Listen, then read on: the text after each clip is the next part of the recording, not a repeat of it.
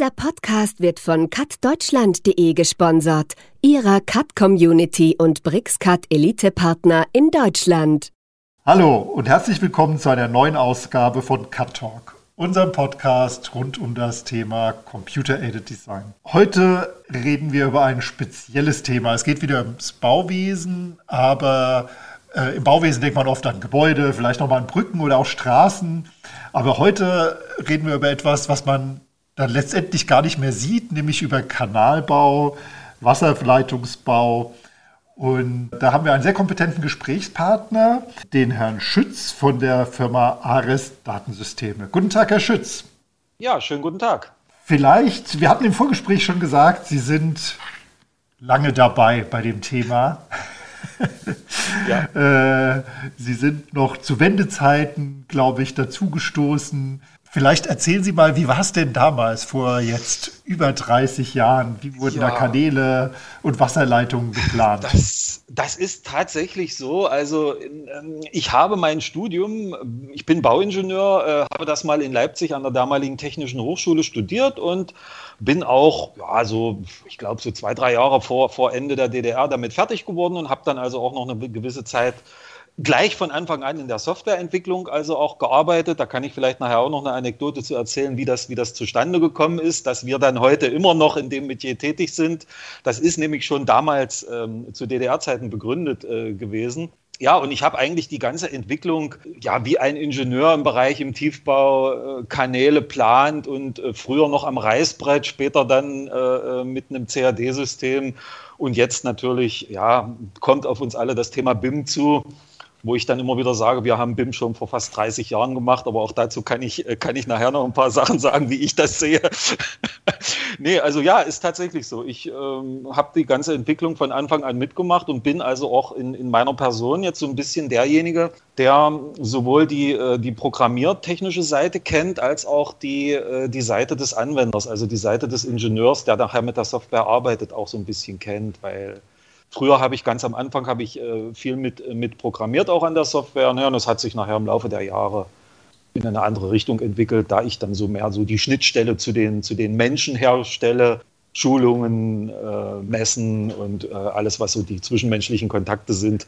Da mir das offenbar sehr gut gelingt, sage ich mal, hat, hat man mir das dann ähm, ja nahegelegt, mehr sowas zu machen. Ja. Wir, wir müssen, wir sind jetzt beide die es ist immer furchtbar für mich, das zu sagen, weil wir sind die ältere, ältere Generation, die Ü50 und äh, für die Digital Natives, die sich das vielleicht ja. gar nicht mehr vorstellen konnten. Ja, ähm, ja, ja, Wir haben DOS-Rechner gehabt, nicht wahr? Tatsächlich, so ist es, so ist es, ja. Erzählen Sie doch mal, wie das anfing ja, mit, mit Programmieren. Das war ja, ja Aufwand. Also ich sag mal so, äh, jeder macht heute seinen Rechner an und dann geht Windows auf. Also in den allermeisten Fällen. Es gibt auch so ein paar Mac-Anwender, nein, nicht nur ein paar, ganz viele, äh, die, die natürlich auch in der Apple-Welt äh, zu Hause sind. Aber prinzipiell ist es ja so, ich schalte meinen PC, meinen Laptop an und dann bin, ist der Standard, dass dort eine, eine grafische Benutzeroberfläche ausgeht, aufgeht in der Form von Windows. Ja, wir haben damals angefangen, da hieß das System MS-DOS und ähm, da gab es keine grafischen Oberflächen, das waren äh, steife Masken. Man hatte zwei Bildschirme, also gerade jetzt im Bereich der, der, der grafischen Anwendungen, äh, wo, wo nachher die ersten CAD-Systeme aufkamen. Ja, da war ein alphanumerischer Bildschirm, das war ein kleiner Bildschirm, der war meistens äh, monochrom, also schwarz-weiß gehalten. Und dann waren dort steife, feststehende Masken. Ja, da hat man dann seine Werte eingegeben und dann hatte man einen zweiten großen Monitor, einen Riesenteil, das dann, der daneben stand, der auch äh, wahnsinnig teuer war. Und der hat dann die Grafik äh, dargestellt. Ja. Und das war eine Sache, die war extra so programmiert und die Technik war auch wirklich auf diese ähm, also die, die Hardware-Hersteller, sprich die Monitorhersteller, haben eng mit den, mit den äh, äh, Softwareentwicklern zusammengearbeitet, damit das, was die Softwareentwickler gemacht haben, auch angezeigt werden konnte auf der Hardware. Also das hat Hand in Hand gearbeitet. Ähm, ja, so, so hat das angefangen damals, ja. Ja, heute sind wir viel weiter. Ähm, ja. Äh, Sie entwickeln ein, ein System für, die, für den Kanal- und Wasserleitungsplanung oder für die Planung von den Bauten. Ähm, genau, ja. Und sie äh, ihr, ihr, ihre Software basiert auf dem DWG-Format. Und es gibt, wenn ich das richtig verstanden habe, sind überraschenderweise, überraschenderweise für mich als, als Laien, äh, sind es sehr, sehr große Datenmengen, so, so eine Kanalplanung. Also das kommt ganz drauf an. Also wir decken ja mit dem, was wir machen, ähm, das komplette Thema äh, Kanal ab. Also wenn es nur um die Planung geht, dann ist es in der Regel so, dann sind die Datenmengen nicht ganz so groß. Das heißt, ein Planer, der hat eher ein, ein in sich geschlossenes Gebiet, einen Straßenzug, wo er ein paar Haltungen reinplant. Er braucht zwar ein bisschen darum äh, drumherum liegende Informationen noch, aber da halten sich die Datenmengen in Grenzen. Wir decken ja aber mit dem Thema Kanal auch ähm, die sogenannte Zustandsbewertung ab. Das heißt also die Unterhaltung von Kanalnetzen. Und äh, dann kommen wir in Regionen, wo man natürlich schon als Betreiber eines Netzes zum Beispiel, wenn der jetzt wissen will, wo ist was kaputt, also wie ist der Zustand des Netzes, dann will der das natürlich unter, in der Regel nicht nur für einen Straßenzug wissen, sondern für sein gesamtes Netz. Und wenn ich jetzt eine große Kommune habe, mit, mit ein paar tausend, man nennt das dann Haltungen, also die, die Kanäle, die Verbindung zwischen zwei Schächten, die wird bei uns im Fachjargon als Haltung bezeichnet. Ähm, also diese Haltung, wenn das ein paar tausend Haltungen sind äh, von einer größeren Stadt, dann reden wir schon von relativ äh, sehr großen Datenmengen. Das ist richtig, ja, ja, genau. Also es kommt immer ganz auf das spezielle Thema an, welches man im, im Kanal dann im Detail bearbeitet. Gut, und diese großen Datenmengen, die bilden Sie im DWG-Format ab. Ja, das ist genau die Krux an der Sache. Ne? Jetzt wird jemand herkommen und wird sagen, naja, Kanal, also ein Netzbetreiber, der hat ja eigentlich ein GIS-System. Und ein GIS-System, wo die ganzen Kanaldaten drin sind, das äh, basiert in der Regel auf irgendwelchen Datenbanken. Und Datenbanken kommen natürlich mit großen Datenmengen gut klar, viel, viel besser, ja. Ähm, was wir jetzt machen, äh, historisch bedingt, das haben wir also schon vor weit über 30 Jahren, wo wir mit der Software angefangen haben zu entwickeln, tatsächlich so gemacht, wir äh, haben die Daten jetzt in äh, quasi immer in dem Datenformat, welches das die Basis ist von dem CAD-System, unter dem wir zu Hause sind. Das sind in der Vergangenheit verschiedene Systeme gewesen. Im Moment, jetzt ist es das DWG-System. Und wenn man wenn man in einer DWG-Umgebung programmiert, dann bietet einem Autodesk natürlich erstmal, die ja die ureigensten Erfinder dieses äh, Systems sind und die auch selber auf dieser Basis äh, äh entwickeln, dann bieten die einem die sogenannten AEC-Objekte an. Und mit diesen AEC-Objekten kann man in einer DWG-Datei Datenbank-ähnliche Strukturen abbilden. Das heißt, die Strukturen sind genau eins zu eins das gleiche wie in einer Datenbank. Ja? Und nun muss man natürlich aufpassen mit den Datenmengen. Ja? Was macht man? Ja, es gibt also Kommunen, die also nicht allzu große Netze haben, äh, die verwalten durchaus ihre Netze in einer DWG-Datei. Das kann man alles hinkriegen durch besonders clevere und intelligente Programmierung. Ähm, natürlich muss man, und da gebe ich jedem, der das kritisiert, natürlich recht, eine DWG-Datei ist keine Datenbank. Das ist erstmal klar. Aber die Strukturen, die wir da reinpacken in die DWG-Datei, die entsprechen einfach eins zu eins denen einer Datenbank. Und wenn man das dann besonders intelligent programmiert, also diese sogenannte objektorientierte Programmierung, so wie wir das nennen, dann äh, kann man auch damit arbeiten. Und der Planer, der braucht sowieso nicht diese großen Datenmengen. Der kommt sehr gut damit klar mit der DWG-Datei. Und wir bieten ja auch zusätzlich für, für Anwender, die jetzt also wirklich mit riesigen Datenmengen arbeiten möchten, einen Aufsatz, ein Zusatztool, wo man also die Daten, die größeren Datenmengen auch noch in eine Datenbank daneben legen kann, wenn man das möchte. Also dadurch tragen wir dem Umstand natürlich Rechnung. Sie haben eben schon erwähnt, äh, Sie haben ursprünglich äh, für Autodesk, die ja das DWG-Format erfunden haben, ähm, Ihre Applikation entwickelt habe ich letztens gelesen, wer A sagt, muss auch B sagen können. Heute basiert viel auf BricsCAD, also ein so ursprünglicher AutoCAD-Klon, ja. der irgendwie gewisse Vorteile hat. Aber eine Frage stellt sich ja immer, warum ähm, braucht man noch eine extra Applikation? Mhm. Und äh, das ist also gerade bei, bei den Softwareanbietern gibt es ja so diese sogenannten Civil-Lösungen, die ja einen Teil ihres Portfolios auch abdecken, oder? Genau, genau, genau. Ja, da kann ich vielleicht mal ein ganz klein wenig, ein ganz klein wenig in die Historie ausholen. Wie, wie war es denn gewesen, als es noch gar keine CAD-Systeme gab?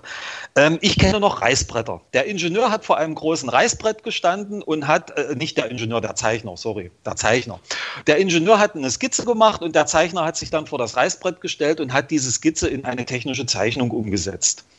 Äh, wenn der Ingenieur eine Idee hatte, etwas zu ändern, dann hat der Zeichner eine Rasierklinge genommen und hat auf dem Transparent mit der Rasierklinge die Zeichnung geändert. So, und jetzt kommt natürlich das CAD-System ins Spiel. AutoCAD, BricsCAD, was auch immer. Ja, und ähm, allein aus dem, was ich gerade erzählt habe, hört man schon raus, so ein CAD-System ist natürlich eine wahnsinnige Arbeitserleichterung. Und die Entwickler eines CAD-Systems, die wollen natürlich möglichst breit aufgestellt sein. Ja, das heißt also, die möchten mit dem, was sie anbieten, natürlich alle diejenigen erreichen, die ihr CAD-System für ihre Arbeit brauchen. Ob das jetzt Maschinenbauer sind, ob das technische Gebäudeausrüster, Architekten, Landschaftsplaner oder wie wir Tiefbauer, also Straßenplaner, Kanalplaner sind, völlig egal. Die brauchen alle ein CAD-System. Und da ist eine gewisse Grundfunktionalität drin. Linien zeichnen, Texte zeichnen und der, äh, der, der CAD-Entwickler, der CAD-Systementwickler wird dann sagen, was kann ich jetzt dem Anwender noch anbieten, wo ich alle cutsoma.com, der Cut Plugin App Store. Sie sind auf der Suche nach der passenden Cut Plugin Lösung für Ihren Workflow und fragen sich, wo Sie suchen sollen. Ganz einfach. Auf cutsoma.com, der Cut Plugin App Store.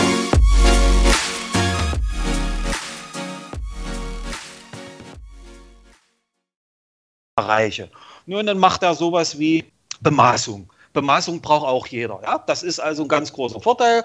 Da klickt also der Zeichner nur noch auf äh, von dem Punkt zu dem Punkt, kriegt eine Bemaßung gezeichnet, muss das also nicht mehr händisch machen, braucht auch jeder. Und jetzt kommen wir noch weiter in die Detaillierung. Jetzt kommen die Fachplaner, die jetzt sagen, ja, aber ich als Kanalplaner oder ich als Straßenplaner, ich brauche noch dieses und jenes und das ist also jetzt sehr landesspezifisch auch mit, mit ähm, gewissen, äh, gewissen Richtlinien hinterlegt, die berücksichtigt werden müssen. Und dann fängt es natürlich an für den CAD-Systementwickler, ob das jetzt Autodesk, BricsCAD oder wer auch immer ist, an kompliziert zu werden. Ja, die müssen dann die landesspezifischen Richtlinien, Regeln äh, einbauen ähm, was versucht wird. Sie haben, was ein sehr gutes Beispiel ist, äh, im Autodesk, äh, in der Autodesk-Welt das Civil 3D angesprochen. Dort gibt es sehr gute Funktionalitäten für Geländemodelle, für, für ja, die haben auch Straßenplanungs- und Kanalplanungsfunktionalitäten drin. Aber das ist alles eher, naja, für den internationalen Markt programmiert. Ne? Und ähm, dann kommen wir ins Spiel mit unserer Daseinsberechtigung. Ne?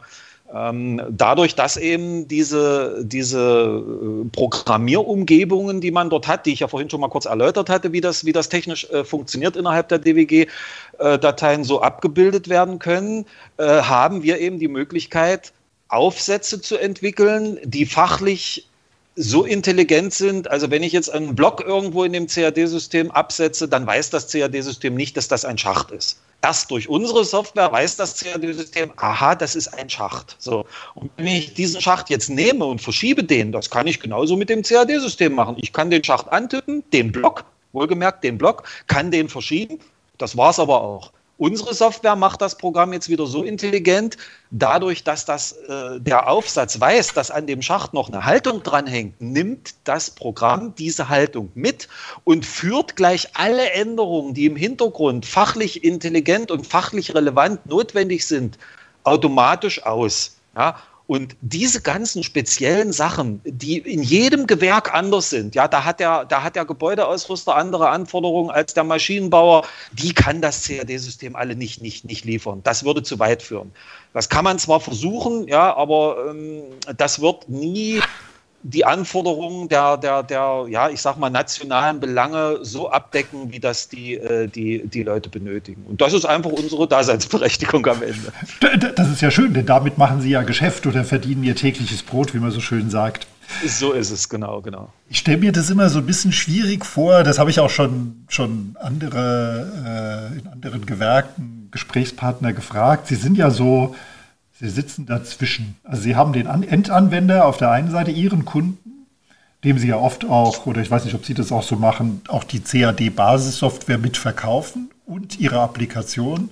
Und auf der anderen Seite haben Sie den Lieferanten, also jetzt äh, Prixis oder Autodesk, die das Basissystem zur Verfügung stellen.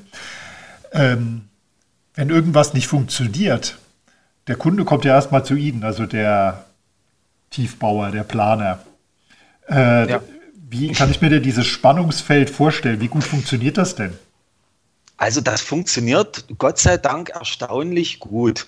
Also wir haben ja nun das große Glück, dass wir mit den Anwendungen, die wir entwickeln, Gott sei Dank auch äh, diese alle unter BRICSCAT anbieten können, was wir auch sehr intensiv machen und was von unseren Anwendern auch sehr, naja, sage ich mal, gut angenommen wird.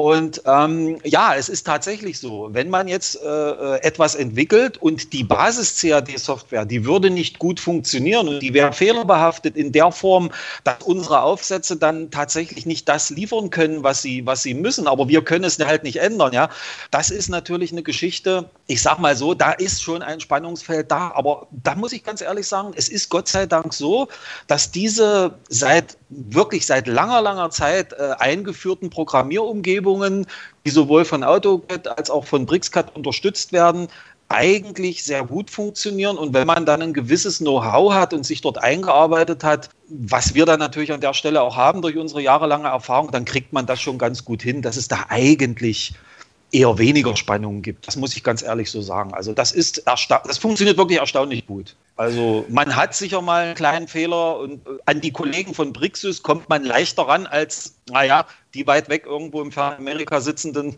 Kollegen von Autodesk. Äh, wenn man da in dem Programm einen Fehler feststellt, na gut, dann kann man nur hoffen, dass da mal sich drum gekümmert wird. Aber bei Brixus ist das eine, eine sehr tolle Sache und ja, da sind wir auch ganz froh, dass wir mit denen zusammenarbeiten, verkaufen das auch relativ äh, mit unserer Software zusammen, auch, auch relativ häufig. Und ja, das ist eine gute Zusammenarbeit, die auch gut funktioniert.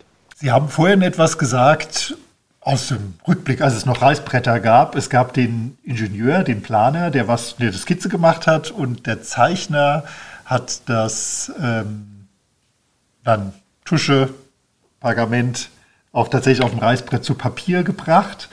Ähm, heute ist es ja häufig so, dass dieser der Zeichner praktisch wegfällt, weil der Ingenieur, der Planer direkt im, äh, im CAD-System, in der Planungssoftware planen kann. Äh, sehen Sie das auch so, dass es da so eine, äh, so eine Veränderung gegeben hat und auch die, die, äh, das Verständnis des Anwenders Ihrer Software, dass sich das über die Jahre verändert hat? Das haben wir tatsächlich genauso mitbekommen oder ich oder wir äh, durch unsere durch unsere ja durch diese durch diesen ganzen Entwicklungsprozess der Einführung von CAD-Software. Damit ist natürlich auch, ähm, sage ich mal so, der Anwender in ein ganz anderes äh, Licht gerückt. Also ähm, theoretisch ist es so, normalerweise müsste mit einer solchen fachspezifisch intelligenten Software auch der Planer wirklich damit arbeiten. Meistens hat der Planer aber gar keine Zeit, äh, kann, hat viele andere Sachen oder der Ingenieur, ich formuliere es mal so. Und es gibt immer noch auch die Zeichner, die dann mit der Software arbeiten. Und jetzt ist das ein, das, das ist wirklich ein Spannungsfeld. Also da ist es wirklich so, ich, ich sag mal Stichwort Fachkräftemangel. Ja, ähm, es gibt kaum noch, es gibt kaum noch eine, eine, eine ein Ingenieurbüro, wo ausreichend Ingenieure da sind. Überall werden Ingenieure gesucht und ähm, es ist also relativ häufig tatsächlich so, dass dann also der Chef dann von einem kleinen Ingenieurbüro sagt: Ja, Leute, tut mir leid, ihr kriegt, ihr habt hier eine Software, die ist intelligent, die kann das, äh, äh was sie können muss und die nimmt euch so ein bisschen so die fachlichen Funktionalitäten ab. Hier bedient mal. Ja ich formuliere es bewusst so, bedient mal, ja. Also, und das ist so, da geht jetzt wirklich der tatsächlich der Trend hin. Ich will mal so sagen, da also dieser Fachkräftemangel in Zukunft sicherlich nicht besser werden wird, die Software oder der Trend geht immer mehr in die Richtung, dass die Software immer noch intelligenter werden muss. Das heißt also, ich will damit nicht sagen, dass die Anwender, die davor sitzen, dümmer werden. Das wäre jetzt der falsche Zungenschlag. Das ist Quatsch. Also das äh, können wir auch rausschneiden, am besten am Ende nachher, ich weiß es nicht. Nein, Quatsch. Äh, aber ähm, es ist tatsächlich so, äh, äh, dass die Software also immer mehr äh, unterstützend äh, ja, wirken muss und, und hier natürlich erwartet wird, ähm, naja, dass die Software, ich will nicht sagen, das Denken abnimmt, aber doch Vorschläge macht, die dem Anwender nun nicht oben aufliegen vielleicht, ja. Es ist tatsächlich so. Also das ist ein Trend, den wir ganz massiv beobachten, ja. Aber das ist ja, äh, auch wenn man so, so Software, die Softwarebranche allgemein anschaut, das ist jetzt völlig egal. Die bin immer ganz, ich bin, Sie haben vorhin gesagt, die, dass der, der Windows-Rechner startet. Ich bin so ein Apple-User und ich bin immer völlig überrascht, was mein, äh, was mein Handy alles über mich weiß. Ja? Was mir schon sagt, okay, du hast diesen Termin eingetragen, da musst du aber noch eine Stunde hinfahren, jetzt solltest du langsam mal los. Ja, ja, genau. Äh, und das sind ja so, also das sind jetzt noch einfache Algorithmen, aber äh, künstliche Intelligenz, äh, ist das auch ein Thema, wo Sie sagen, da wird in Zukunft noch mehr passieren, um es dem Anwender immer einfacher zu machen? Na dass klar, man sagt, also was, was Sie vorhin sagten, wenn man den Schacht äh, verschiebt, wie heißt das? Haltung? Die Haltung, die da dran die hängt. Die Haltung, genau. die dranhängt, dass die mit verschoben wird. Äh, oder wenn man Details ändert. Ich habe das im anderen Bereich gesehen. Wir reden ja vielleicht gleich noch ein bisschen über BIM. Äh, dass sozusagen, wenn Details geplant werden, äh, in, in Brixcat habe ich das gesehen, in der Brixcat BIM-Version. Man plant, also das war jetzt im Hochbau, an einer Ecke ein Detail und die Software schlägt dann automatisch vor, an Details, die ähnlich sind, oder ähnlich sein könnten, das auch zu übernehmen. Ist sowas auch etwas, woran Sie arbeiten oder wo Sie sehen, das wird irgendwann kommen in den nächsten fünf Jahren, zehn Jahren, 20 Jahren? Na klar, also aus dem, was ich gerade eben, ja, ich sag mal, erzählt habe, ist es ja tatsächlich so, daraus lässt sich ja zwangsläufig eigentlich der Trend und der Weg hin zur künstlichen Intelligenz äh, äh ableiten. Das muss ganz einfach kommen. Ja, die Software und äh, die, die Beispiele waren super. Ja, wer, wer hat vor 30 Jahren an ein Handy gedacht, geschweige denn an das, was das Handy jetzt sogar kann? Viel, viel mehr als die damaligen Computer. Und ähm, das wird, das wird auf jeden Fall so kommen müssen. Das wird also auch in der, in der, ähm, es gibt ja für alles irgendwelche, ich sag's mal, Regeln, es gibt Standards und warum soll eine Software diese Standards nicht automatisch anwenden können? Ja, und ähm, das ist dann tatsächlich das, was wir dann heute mit künstlicher Intelligenz, gut, künstliche Intelligenz geht noch weiter, die lernt dann irgendwann automatisch und so weiter. Aber ja, also klar, das muss auf jeden Fall in diese Richtung gehen und das, das geht gar nicht anders. Das wird auch in diese Richtung gehen und da werden wir auch im Bauwesen und im, im CAD-Bereich gar nicht äh, ja, außen vor bleiben, auf keinen Fall. Naja. Machen wir zum Schluss noch mal einen kleinen Schwenk zum Thema BIM. Sie haben das auch eingangs schon erwähnt. Ich glaube, das Bundesverkehrsministerium hat irgendwie vor einigen Jahren gesagt, alle äh, Projekte, öffentliche Projekte, was Brücken, Straßen und so weiter angeht, müssen jetzt mit BIM geplant werden oder in absehbarer Zeit wird es so gemacht. Äh, wie habe ich mir das denn beim Kanalbau vorzustellen? Wird es dann auch, ist das die Straße zusammen mit dem Kanal oder die Brücke mit dem Kanal oder wird das ein Projekt, ein Objekt, was dann äh, also als Information Modeling äh, geplant wird oder ist es der Kanal davon losgelöst? Ja, das könnte ich jetzt zurückantworten. Das ist eine gute Frage, weil wie das mal tatsächlich im Bereich des Bau, Tiefbau, also Architektur lasse ich außen vor. BIM, Architektur, Hochbau, funktioniert und ist ja eigentlich so der Ideengeber für das Thema BIM. Ja, die sind ja da die Vorreiter. Deswegen ja, heißt es ja auch Building. Ja, ja, genau, genau. Deswegen heißt es auch Building. Weil wollte ich gerade sagen, wo ist denn jetzt das Building jetzt bei uns im Tiefbau? Ja, äh, wem gehört denn das Building? Das gibt es ja quasi im Tiefbau eigentlich gar nicht. Das ist öffentlicher Bauraum, in welchem ja verschiedene Eigentümer unterwegs sind. Und jetzt will man uns, also ist alles richtig. Ich will das nicht in Frage stellen. Und jetzt will man uns das Thema BIM überhelfen. Äh, äh ja, wie, wie, wie geht man damit um? Ne? Also erstmal müssen alle am Prozess Beteiligten natürlich auf dieselben Datenstrukturen und dieselben Datenmodelle zugreifen. Gut, da sind wir jetzt mit einer DWG-Datei schon mal gar nicht schlecht, würde ich sagen. Ne? Aber jetzt kommen die verschiedenen Softwareprodukte ins Spiel und ähm, ja, beim Thema BIM ist es auch ganz, ganz wichtig. Also mich fragen die Anwender immer, sagt mal, ist eure Software BIM-fähig? Ich sage, klar, wir waren schon vor 30 Jahren BIM-fähig. Weil wir haben diese, diese sogenannte objektorientierte Programmierung. Also, dass, wenn ich einen Schacht verschiebe, dieser Schacht auch weiß, an ihm hängt eine Haltung dran und dann schiebt er die Haltung mit und die Haltung benachrichtigt dann wieder alle an ihr dranhängenden Objekte, sprich Anschlüsse, Hausanschlüsse und die rutschen dann auch mit ähm, diese Intelligenz basiert ja auf, auf Daten, die der Software mitgegeben sind. Und das ist ja auch für das Thema BIM ganz wichtig. Es geht nicht nur um die Grafik oder nicht nur um ein schönes 3D, eine 3D-Darstellung, die können wir problemlos machen. Die kann der Straßenplaner machen, die kann der Brückenplaner machen. Ja, aber es muss alles in einem Modell zusammengeführt werden. Und da ist die Frage, ja, mit welcher Schnittstelle macht man das denn? Ja, und das ist für mich beim Thema BIM das alles Entscheidende. Der Anwender möchte sich nicht hinsetzen und mit allen am Planungsprozess Beteiligten erst aushandeln, wie tauschen wir denn die Daten aus? Was könnt ihr, was können wir, was kann euer Programm, was kann mein Programm? Sondern der möchte auf den Knopf drücken, möchte die Daten aus dem anderen Programm übernehmen, dann will er die sehen, will auf die Daten zugreifen und erst dann ist BIM das, was es bieten kann, wo es mal hinführen kann. Ja? Und da sind wir leider das sehe ich so, im, im Tiefbau noch ein ganzes Stück entfernt, was diese Definition von Austauschformaten, Datenstrukturen und so weiter betrifft. So schön wie das wäre, aber der Anwender wird sich nicht hinsetzen und wird BIM-Datenstrukturen selber aushandeln. Ja, also da geht so ein bisschen der Trend jetzt hin, dass man, ich, ich, ich weiß nicht, ob es dazu kommt, aber dass man jetzt so hört, aha, naja, es gibt, es gibt offene Datenstrukturen und diese offenen Datenstrukturen, naja, da kann ja die am Planungsprozess Beteiligten miteinander aushandeln, welche, welche Informationen sie austauschen. Das führt aber dazu, dass es in jedem Unternehmen einen BIM-Verantwortlichen geben muss, der auch noch Programmierer sein muss und der dann äh, zusammen mit, mit, der, mit dem anderen Planungsbüro erstmal aushandelt und definiert, wie, wie ist die Datenstruktur.